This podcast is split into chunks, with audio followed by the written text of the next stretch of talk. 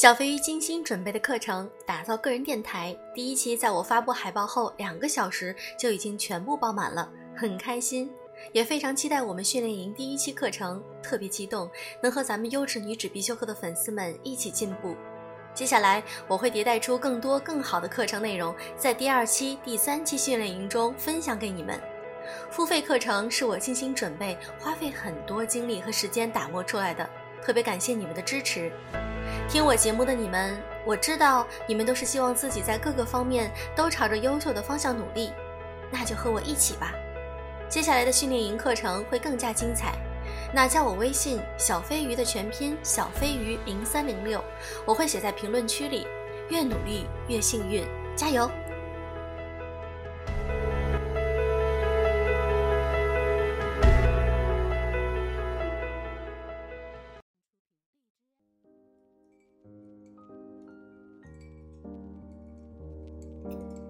不知道你们是不是经常熬夜呢？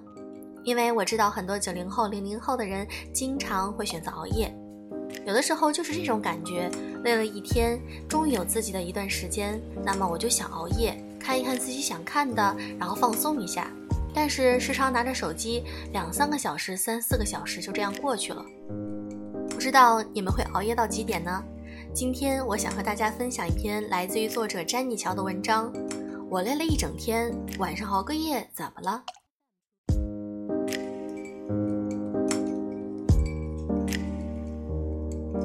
最近微博上年轻人报复性熬夜的话题阅读量轻松突破了三亿。熬夜这个话题常年说常年火，熬夜的危害每个人都能说出几条。年轻人别熬夜了，真的会死的，谁都知道。可惜。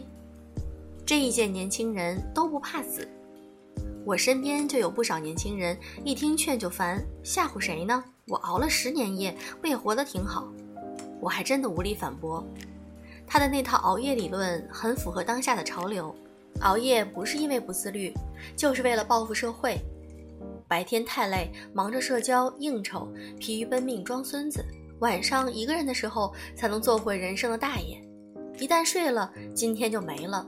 明天又是被占满的一天，所以怎么能随便睡？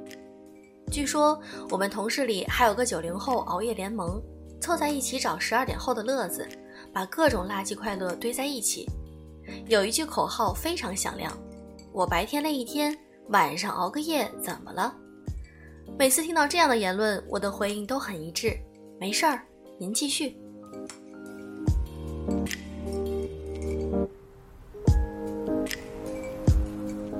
为无能找的借口总是千奇百怪。在微博里，我看到有人说熬夜至少八年了，还活得好好的。这种评论看着眼熟，生活中也经常听到。我爷爷抽烟喝酒一辈子，但他是百岁老人。我父母从来都不吃早餐，身体好着呢。我同事久坐不动，体检从来没毛病。有人说是无知者无畏，其实这种无畏背后是对生活的无能为力。很多人说我熬的不是夜，是自己可以掌控的人生。可这个人生的内容都是什么呢？抖音、刷剧、打游戏。所谓可控的人生，不过就是失控的垃圾快乐。前段时间看到一个抖音评论，刷新三观：人生苦短，我就想乐呵一下，有错吗？想想也没什么错，反正不知道什么时候死，快乐一刻是一刻。游戏太好玩，视频太好看，怎么能说是你的错呢？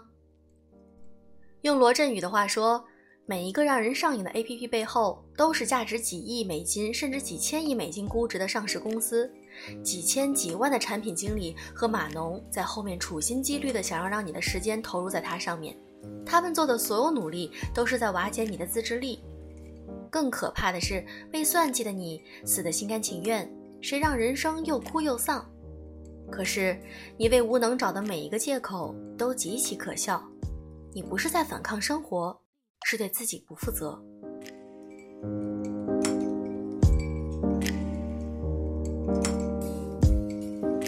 不睡觉的人满脑子都是垃圾。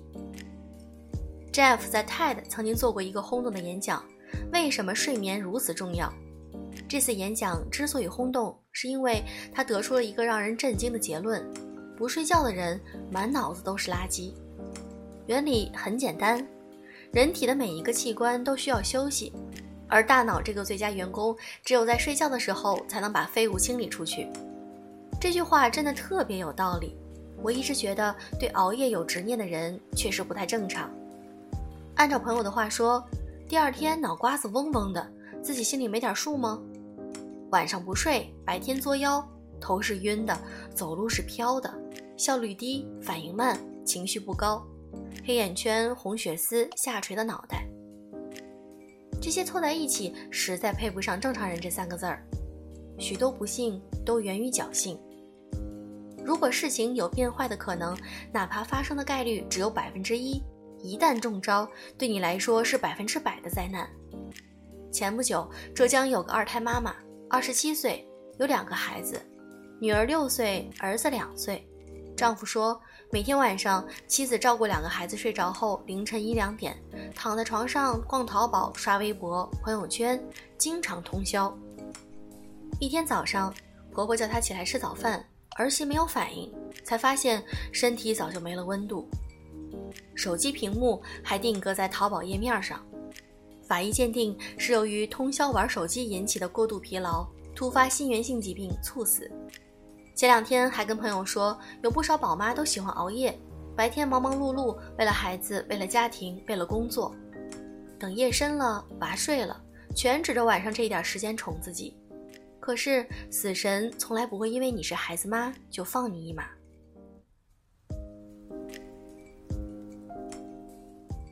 你不知道，其实生活也在报复你。生活不易，越来越多的人不愿意放弃夜晚的时间。明星在赶通告，老板在给公司续命，医生在救死扶伤，还有些身边的职场人在学习为升职加薪做准备。不过，这些上进的人不仅没有放弃夜晚，白天也在争分夺秒。他们如此努力，是心甘情愿的为热爱自己的事业付出，而不是怨天怨地想报复。说来挺扎心的。每个人都知道，今天消耗的夜全都是明天的命，但有些人换来的是想要的生活，有些人换来的只是一个垮掉的身体。我以为报复了生活，其实是生活在报复你。至于该如何解决问题的根源，可能不在患处。白天的问题靠熬夜解决，就像头疼医脚，脚疼医头，荒谬又可笑。因为太讨厌白天的工作和生活，才在夜晚舍不得睡；因为工作中实在找不到快乐和成就，才对短平快的垃圾生活中放任自己。人越不开心的时候，越抵制不住诱惑。如果白天实在让你痛苦，不如换份喜欢的工作。白天有动力奋斗，晚上也愿意早点休息，充足电去迎接明日份的开心。如果你暂时不能过上喜欢的生活，那也不要用诈尸般的快感麻痹自己，否则白天把时间卖给老板，晚上把时间卖给别人老板，越不喜欢做的越差，做的越差越不喜欢，这不是享受自由，只是破罐子破摔。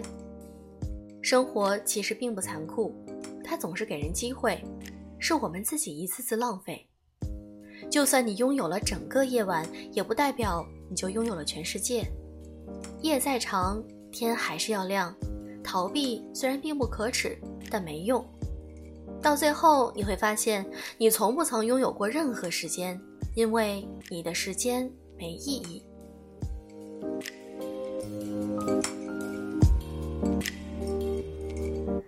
小飞鱼前段时间因为准备课程，每天晚上都很晚才睡，这段时间就会觉得身体很吃不消，总会有一些不舒服的感觉。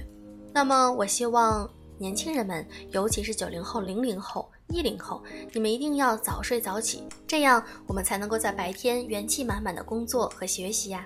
好了，今天的节目就是这样。如果你喜欢我们的节目，可以添加我们的微信公众号“优质女子必修课”。祝各位晚安。